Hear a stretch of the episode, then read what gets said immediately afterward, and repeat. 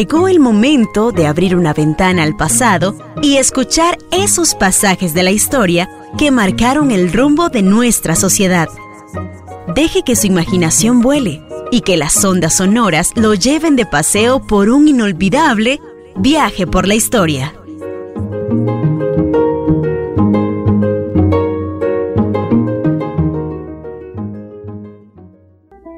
La huelga bananera de 1934 fue el primer esfuerzo importante que hizo el Partido Comunista de Costa Rica de dirigir una huelga. Esa huelga fue posible por varios factores, no solo por las condiciones socioeconómicas de los trabajadores, las condiciones brutales de trabajo, las condiciones de higiene y mala higiene que tenían los trabajadores en el Atlántico, los accidentes de trabajo que se producían en la plantación bananera, especialmente con picaduras de culebra, etc. Condiciones difíciles que permitieron que la gente trabajadora de la zona protestara de manera organizada. Pero no fue solo eso, eso fue posible porque habían primero tradiciones de lucha de tipo laboral entre los trabajadores bananeros. En otro programa hemos señalado cómo desde 1892 se producen huelgas en la zona bananera. Y esas huelgas que van a irse desarrollando y desarrollando eh, casi en una decena de huelgas entre 1892 y la de 1934, pues fueron escuelas de organización eh, sindical de los trabajadores y escuelas de lucha sindical que se expresaba en huelgas junto con las otras huelgas que en el país se iban produciendo en esos años. Hay que entender que la vida de los trabajadores en Costa Rica desde el punto de vista organizativo empezó también en, la segunda mitad del siglo XIX. Allí desarrollaron sociedades de trabajadores, sociedades de artesanos, sociedades de obreros. Antes que esas fueron las sociedades mutualistas también de obreros, artesanos y de trabajadores. Las sociedades mutualistas eran de un carácter policlasistas porque en ellas podían organizarse trabajadores, empresarios y en Costa Rica hasta estudiantes. Las sociedades de trabajadores, de artesanos y obreros no. Esas eran clasistas. Empezaron a surgir en 1874 y solo eran de artesanos o eran solo de obreros o eran solo de trabajadores. Con esto también se destaca que la sociedad costarricense en 1874 empezaba a distinguirse como una sociedad dividida en clases. Eso va a tener expresión posteriormente en la vida política de los partidos cuando empiezan a surgir los partidos políticos, porque alrededor de 1886, con el desarrollo de los partidos liberales, surge también un partido de obreros y artesanos. Y ya esa era una distinción también de separación entre los trabajadores y la oligarquía costarricense porque hasta ese momento los partidos tradicionales y los movimientos políticos antes de 1890 canalizaban todo el sentimiento de la población alrededor de solo esos movimientos. No había un movimiento independiente de trabajadores. Aun cuando surgen los partidos políticos en 1890, tal y como ahora los conocemos, el desarrollo del Partido de Obreros y Artesanos se materializa cuando se funda el Partido Independiente Demócrata que es impulsado por el mismo organizador del Partido de Obreros y Artesanos, que fue Félix Arcadio Montero, que fue el, último rector y presidente de la Universidad de Santo Tomás antes, hasta el momento en que la cerraron, y fue la única voz disidente importante que se opuso al cierre de esa universidad. Pues bien, Félix Arcadio y su Partido Independiente Demócrata marcan una pauta eh, marcan una huella muy importante allí, desde la cual empiezan a organizarse, ahora sí, en el campo político los trabajadores. eh, el Partido Independiente Demócrata incluso llegó a elegir un diputado llamado Faustino Montedioca, que junto con eh, Cruz Mesa desarrollaron luego toda la zona colonizada de la, del este de San José, lo que va a conducir a, esa, a ese cantón que hoy se llama Cantón de Montedioca, proceso colonizador que impulsan ellos, por eso su reconocimiento. Pero la presencia de Faustino Montedioca en el Congreso de la República por parte del Partido Independiente Demócrata condujo a que los otros partidos de la época desarrollaran en su seno organizaciones de trabajadores que llamaron clubes, clubes de obreros, clubes de artesanos, clubes de trabajadores. Y alguno de esos otros partidos también eligió un diputado de tradición obrera, un representante obrero que fue Víctor Golcher. De manera que eh, a finales del siglo XIX en la Asamblea Legislativa que se llamaba Congreso, hubo dos representantes obreros de la época, Faustino Montedioca y Víctor Golcher. Dos personajes que no han sido suficientemente bien estudiados, pero que son importantes en la tradición de lucha de los trabajadores costarricenses y en la presencia política organizada de los trabajadores. Para el caso de la tendencia, digamos, obrera, lo que me interesa señalar en esta conversación es que después de Faustino Montes de Oca, eh, el Partido Independiente Demócrata eh, muere, digamos, en el año de 1898 con la salida de Faustino, que además lo sacan del Congreso. En esa época lo podían sacar del Congreso porque se puso fuerte y violento contra el gobierno que exigía que el gobierno de Costa Rica se pronunciara a favor de la independencia de Cuba y de Puerto Rico, que en esa época estaba luchando por su independencia en medio de la llamada guerra hispanoamericana, donde Estados Unidos también se había metido a disputarle a España las colonias últimas que todavía tenía en el continente, que eran Puerto Rico y España. Y la lucha de Faustino en el Congreso condujo a que lo sacaran como diputado. Pero también se produjo un asesinato en ese momento importante de Félix Arcadio Montero, que era el gran líder liberal que había impulsado ese partido obrero. Eh, muere asesinado cuando venía del Salvador para Costa Rica en el mar, en el barco, murió envenenado. Él había sido hecho preso por Rafael Iglesias, había sido expulsado del país por el presidente Iglesias y después decidió regresar a Costa Rica a continuar sus luchas y en, esa, en ese regreso pues muere asesinado y eso provocó obviamente en todo Centroamérica movimientos de solidaridad enormes con eh, el Partido Independiente Demócrata y de protesta por la muerte, el supuesto asesinato y eh,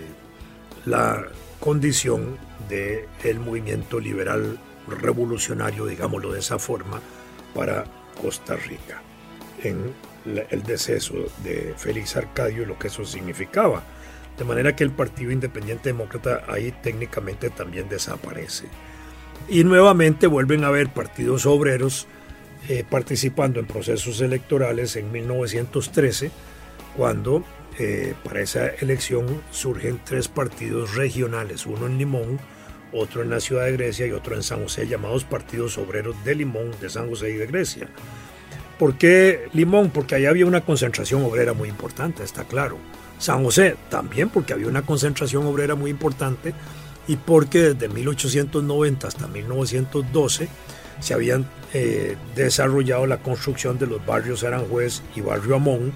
lo que había implicado una verdadera revolución urbana en ese sentido. Por otro lado, no solo es la revolución urbana de construcciones, sino una revolución industrial. Surgen imprentas, surgen textileras, surgen fábricas de gaseosas, de refrescos gaseosos, surgen eh, eh, fábricas de cerveza, eh, en fin, se ha desarrollado la electricidad en Costa Rica, la ciudad de San José estaba ya iluminada desde 1884, que empezó a iluminarse con faroles públicos. Heredia, La Juela y Cartago empiezan en 1896 a establecer la electricidad pública. Se empieza a vender la electricidad al sector privado a partir de 1896, se termina de construir el, Teatro Nacional allá por 1897 con electricidad incluida, esa joya arquitectónica, esa belleza arquitectónica que tenemos ahí en Avenida Segunda y Avenida Central, ahí eso se construye así como está, con electricidad incluida en 1897. Era una verdadera revolución lo que había en el país y la, la construcción del barrio Amón y del barrio Aranjuez pues, fue fundamental para eso. Por eso es que se desarrolla el Partido de Obreros en San José y en la zona de Grecia, porque ahí había un emporio, un imperio, para decirlo también de esa forma, cafetalero y cañero. Y alrededor de la caña y del café se habían desarrollado empresas industriales como eran los beneficios y los ingenios y la concentración obrera en esa zona pues era importante y eso genera o produce la existencia de un partido obrero eh, en la ciudad de Grecia. No eligen diputados en ese momento, pero participan en el proceso político. Luego, allá por 1917, el médico costarricense Aniceto Montero, que a veces había educado en Francia junto con Clorito Picado, con el doctor Sáenz y otros personajes importantes, allá él se había nutrido de las ideas socialistas, revolucionarias, de carácter comunista, vinculadas al Partido Comunista de Lenin, que ya estaba fundado desde 1903, al Partido Bolchevique, y Aniceto Montero se trae para Costa Rica las ideas comunistas, leninistas de la época. Esas ideas ya habían penetrado en el país a finales del siglo XIX primero por el ala anarquista en conocimiento de ellas, por vínculos que se habían establecido con anarquistas europeos desde Costa Rica, por la divulgación de las ideas anarquistas que tenían eco en el país, por la fundación del Centro de Estudios Sociales Germinal en 1909, donde había una influencia anarquista literaria de Tolstoy, de Dostoyevsky, de los hermanos Reclus, que eran geógrafos franceses, de personajes importantes por el vínculo que tuvo el Centro Germinal con la Revolución Mexicana y su movimiento obrero, con la Confederación Revolucionaria Obrera de México, que es la que participa en el movimiento obrero mexicano, que era dirigida por los anarquistas Flores Magón, dos hermanos Ricardo y su hermano, que tuvieron vínculo estrecho con el Centro Germinal y tenían correspondencia con el secretario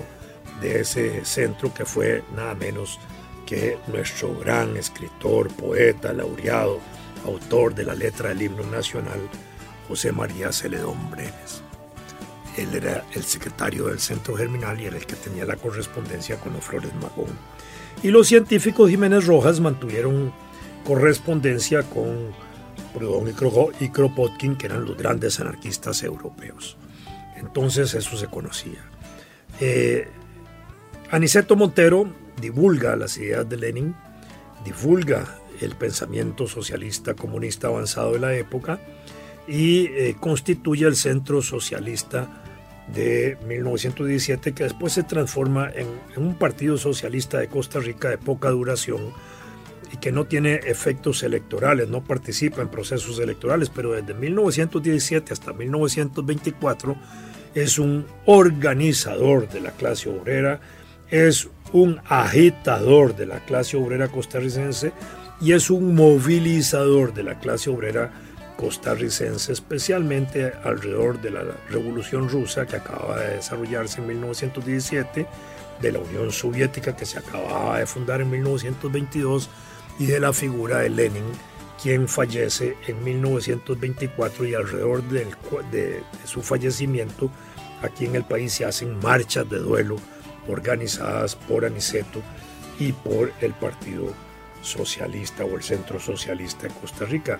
Su compañero de estudios, el doctor Sainz, en, París, eh, durante la década del 10 trabaja en Panamá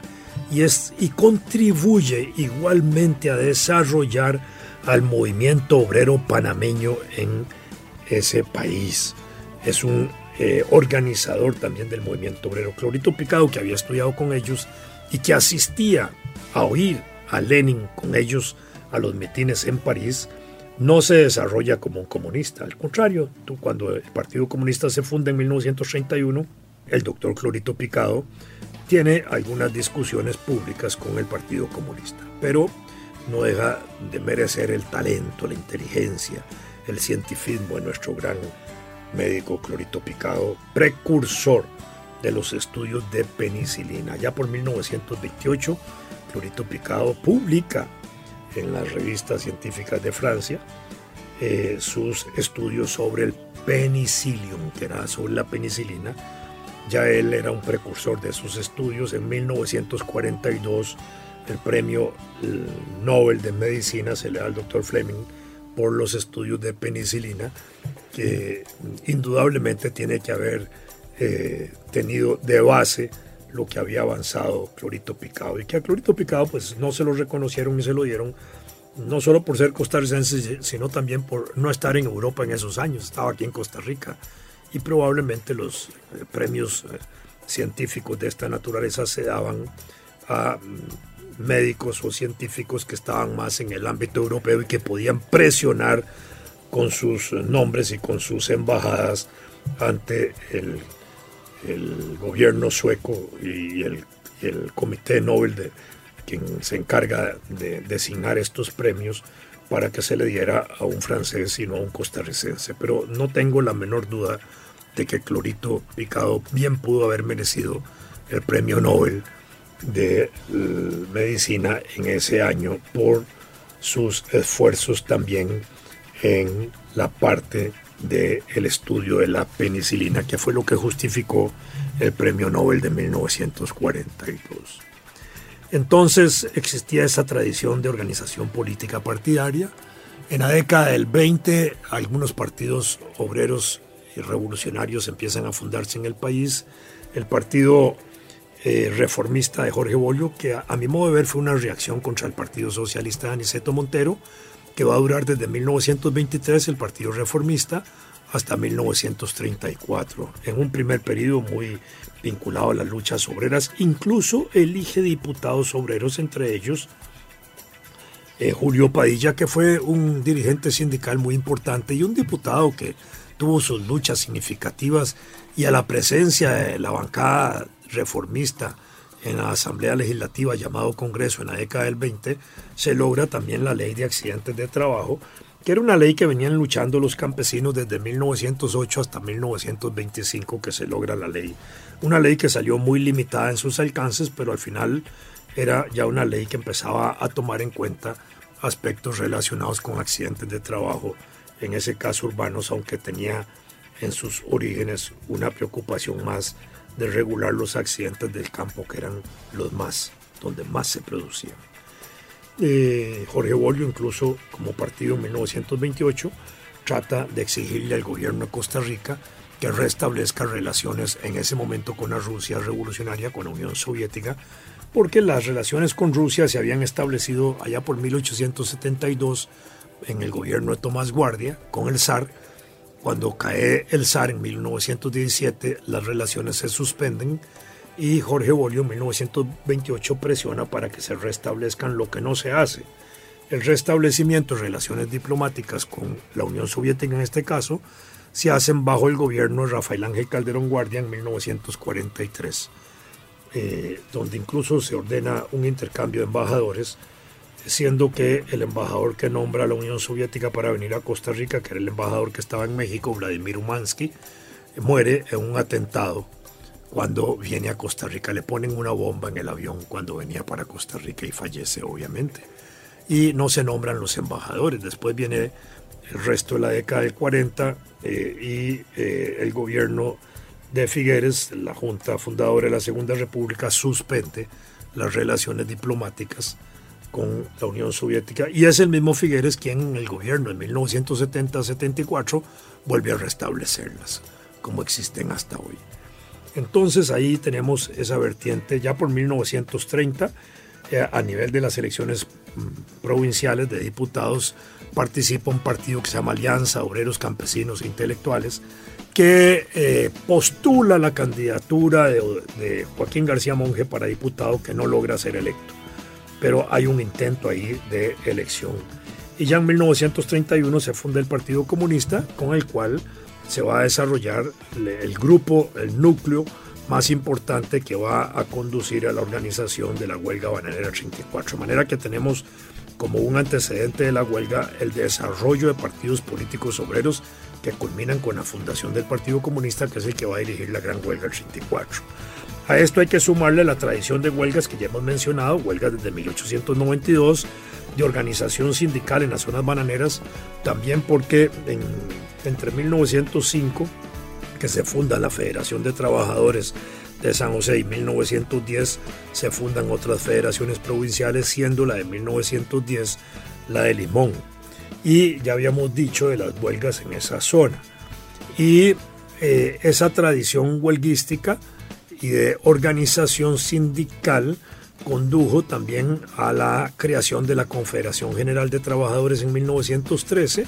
que se mantiene hasta 1923 con ese nombre, se disuelve en el 23 para darle apoyo al Partido Reformista de Jorge Bolio, pero hace surgir una nueva organización que se llama Confederación Obrera Costarricense o Confederación Obrera Nacional.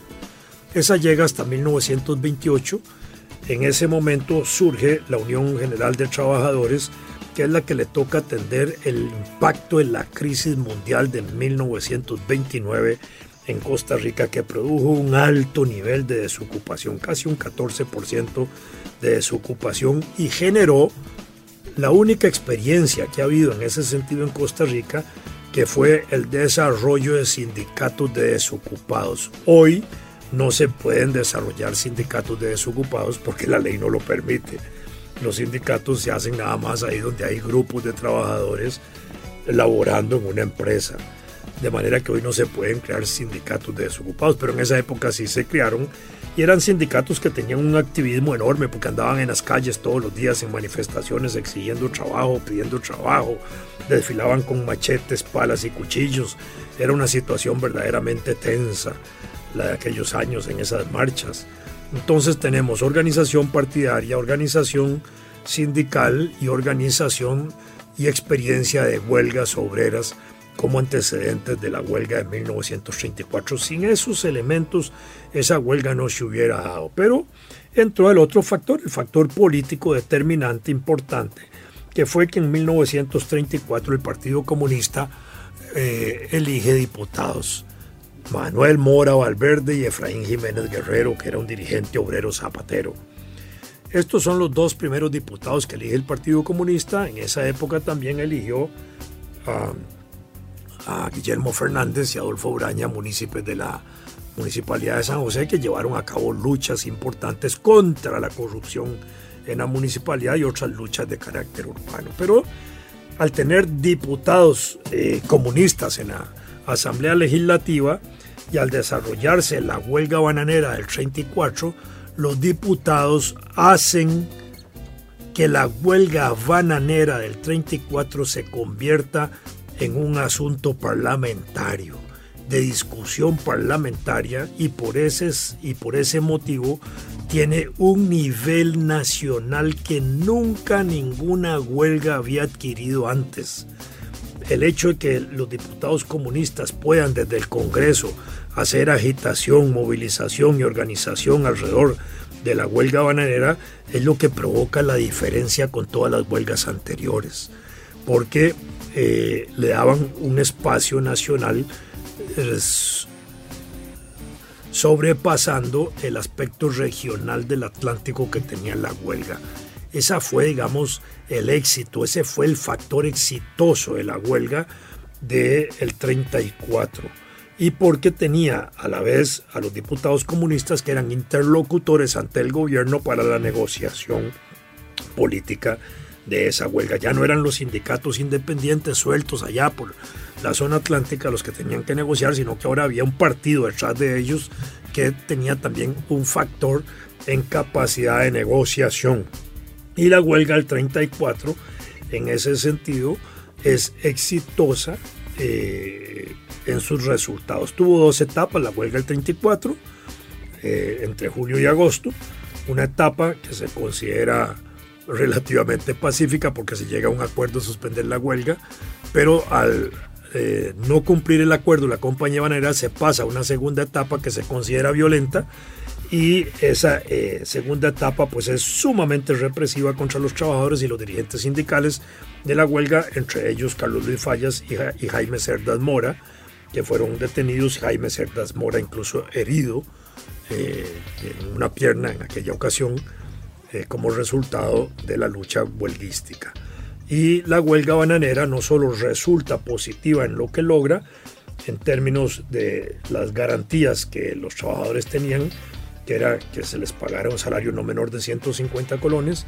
un aumento del 25%, y eh, otros aspectos que son importantes, pero que tienen que ver con higiene. De ahí salen eh, en parte los eh, procesos de higienización de las zonas bananeras. Del resultado de la huelga va a surgir también un comité de salarios, que es el órgano antecedente importante de hoy, del hoy Comité Nacional de Salarios o de la Comisión Nacional de Salarios que regula los salarios entre el sector público y privado y, los trabajadores y entre el sector privado y los trabajadores y los trabajadores. Esos consejos de salario pues tienen antecedentes en aquellas comité de salarios que se estableció resultado de la huelga bananera.